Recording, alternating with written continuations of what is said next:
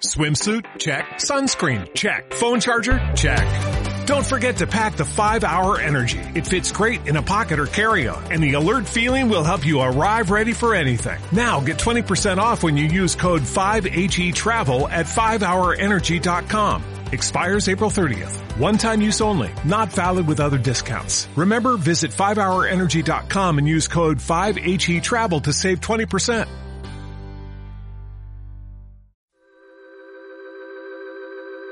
Hola, soy Cecilia Bona. Bienvenidos a Audiolibros por qué leer. Acá les leo cuentos, fragmentos de historias. Me gusta compartir las lecturas porque sé además que de alguna forma es como abrir un abanico y proponerles autores contemporáneos, autores clásicos.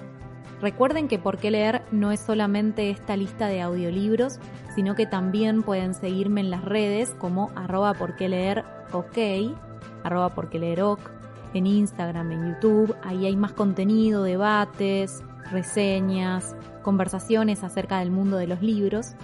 Y también les cuento que si les gusta mi trabajo, en la descripción de este episodio van a encontrar las distintas formas de colaborar económicamente para que el proyecto pueda seguir funcionando.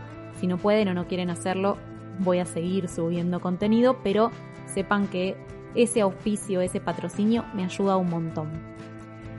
Les cuento un poco lo que voy a leerles hoy. Se trata de un fragmento de la novela Frankenstein o El moderno Prometeo de Mary Shelley, que fue creada en 1816, en un contexto donde las mujeres no podían publicar y donde era extraño además que escribieran este tipo de historias. Sin embargo, Mary Shelley lo consiguió. Todo empezó como una especie de juego entre amigos donde junto al poeta Lord Byron dijeron que iban a aprovechar esa noche para escribir una historia y en esa época se estaba hablando mucho de la posibilidad de reanimar eh, a través de pulsos eléctricos a personas que estuvieran muertas. Y esto parece ser que fue lo que inspiró de alguna manera a Mary Shelley a escribir Frankenstein o el moderno Prometeo, los invito ahí a buscar el mito de Prometeo para entender también por qué tiene este nombre la novela. Hoy les voy a leer un fragmento del capítulo 4 y ojalá que les pique el bichito de la intriga y se vayan a buscar el resto del libro, porque aunque nos mintieron un poco en Hollywood y nos dijeron que era una historia completamente de terror, es más un tratado de filosofía dramática que una novela de, de miedo. Ojalá que les guste.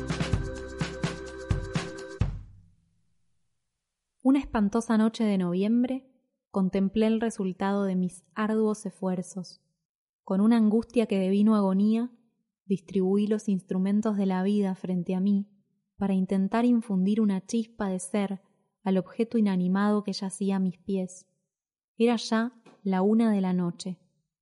Una lluvia lúgubre golpeaba los cristales y la vela estaba a punto de apagarse cuando iluminado por el resplandor de la casi consumida luz, vi que el ojo amarillento y mortecino de la criatura se abría. Respiró con dificultad y agitó sus miembros con un movimiento convulso. ¿Cómo describiría mis emociones al ser testigo de tal catástrofe? ¿Cómo podría describir al miserable ser que con infinitos sufrimientos y cuidados me había empeñado en formar? Sus extremidades eran proporcionadas y había procurado que sus rasgos fueran bellos. Bellos, digo, Dios del cielo. Su cerúlea piel apenas disimulaba la disposición de los músculos y las arterias que cubría. Su pelo era de un negro reluciente, largo y suelto, los dientes de una blancura perlada. Tanta exuberancia, sin embargo, solo hacía realzar de un modo más horrible sus ojos vidriosos, que parecían tener el mismo color que las pardas cuencas blanquecinas donde se alojaban, su arrugada tez y los finos y negruzcos labios.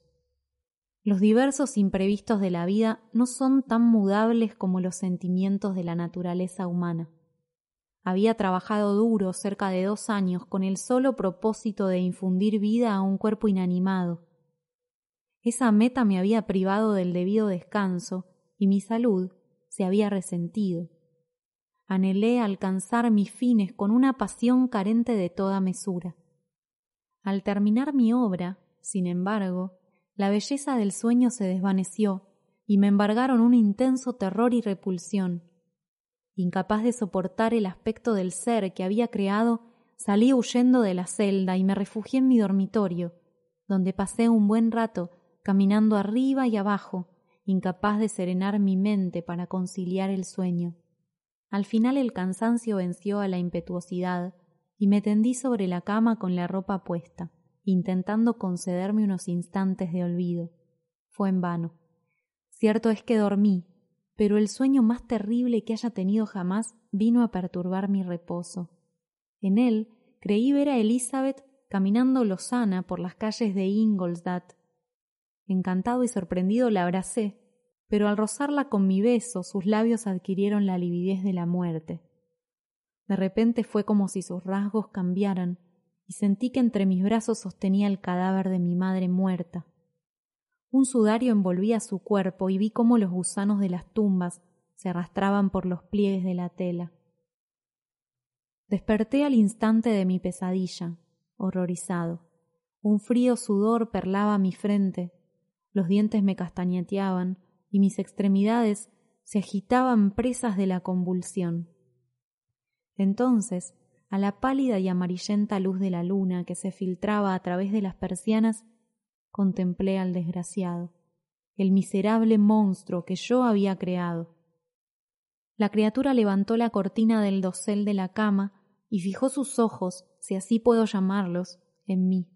Abrió la boca y emitió un conjunto de sonidos inarticulados mientras una sonrisa le hendía las mejillas. Tal vez me hablara, aunque yo no lo oí. Tendía una mano hacia mí, como si quisiera retenerme, pero escapé y bajé corriendo las escaleras. Me refugié en el patio de la casa donde vivía y allí pasé la noche, caminando de un lado a otro, presa de la más extrema agitación, escuchando atento, captando y temiendo cada sonido como si fuera a anunciar la llegada del cadáver demoníaco al cual, fatalmente, yo había dado la vida. Ay de mí, ningún mortal podría soportar el horror de ese semblante, ni siquiera una momia de vuelta a la vida podría ser tan repugnante como ese desdichado. Yo lo había contemplado cuando todavía no estaba terminado y ya inspiraba espanto. Pero cuando esos músculos y esas articulaciones adquirieron la facultad de moverse, Aquel ser se convirtió en algo tan indescriptible que ni siquiera Dante habría sido capaz de concebir nada igual. Pasé una noche pavorosa. En ocasiones el pulso me iba tan rápido y fuerte que notaba las palpitaciones de cada arteria. Otras veces casi caía postrado al suelo por la languidez y la debilidad extrema. Consternado por el horror, vivía asimismo la amargura del desencanto los sueños que me habían alimentado y procurado plácido descanso durante tanto tiempo se trocaban en un infierno. El cambio había sido tan rápido, tan completa la derrota. Un alba sombría y húmeda precedió finalmente a la mañana y descubrió, ante mis doloridos e insomnes ojos, la iglesia de Ingolstadt y la blanca torre del campanario cuyo reloj marcaba las seis. El portero abrió los portones del patio, que esa noche me había servido de refugio, y salí a la calle con paso apresurado, como si pretendiera evitar que el infortunado a quien temía toparme a cada vuelta de la esquina me saliera al encuentro. No me atrevía a regresar al departamento donde vivía. Mi impulso fue echar a correr, a pesar de que la lluvia que caía torrencial de un negro y desapacible cielo no tardó en empapar mis ropas. Seguí caminando durante un rato para intentar que el ejercicio me librara de la tensión a que se había visto sometida mi mente. Atravesaba las calles sin tener la más remota idea de dónde me encontraba ni a dónde me dirigía. Mi corazón palpitaba enfermo de miedo, y yo seguía apresurándome con paso indeciso, sin atreverme a mirar alrededor. Como aquel que, en un camino solitario, camina con temor y miedo, y tras volverse una vez sigue andando sin mirar atrás, porque sabe que un terrible demonio a su espalda aproxima el paso.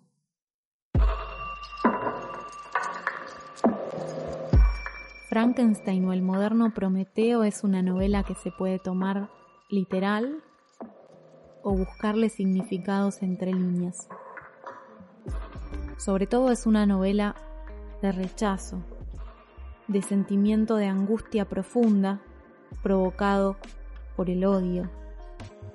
Ojalá que hayan disfrutado este texto, este capítulo que elegí para leerles hoy y que nos podamos reencontrar el próximo miércoles acá en los audiolibros de Por qué leer. Hasta la próxima lectura. Chao.